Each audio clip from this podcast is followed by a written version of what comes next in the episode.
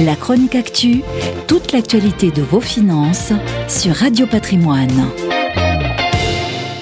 Pour présenter ses nouveautés, Apple a ses fameuses keynotes et Elon Musk ses Battery Day.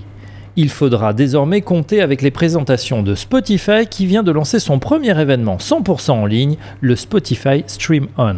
Leader du streaming musical avec 345 millions d'utilisateurs actifs par mois, dont 155 millions d'abonnés payants, le groupe suédois est la première plateforme européenne dont l'audience est mondiale.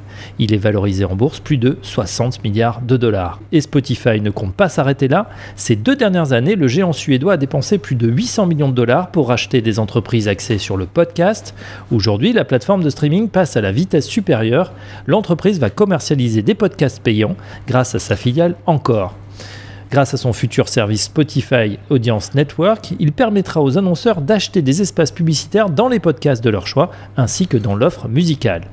Parmi les autres annonces, le groupe étoffe également ses services destinés aux musiciens, complète son offre en proposant une version hi de ses services et va s'étendre dans 80 pays supplémentaires, majoritairement en Afrique et en Asie.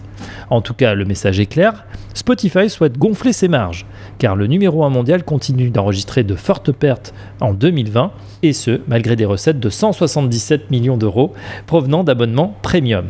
Mais sa rentabilité est plombée depuis des années par les avances minimum garanties qu'ils doivent payer au label. Pour sortir de ce cercle vicieux, il devra créer de plus en plus de contenus originaux et créer son propre catalogue d'artistes sur lesquels il ne paiera aucune redevance. Une autre plateforme a poursuivi ce modèle avant eux et avec succès, un certain Netflix. La chronique actu, toute l'actualité de vos finances sur Radio Patrimoine.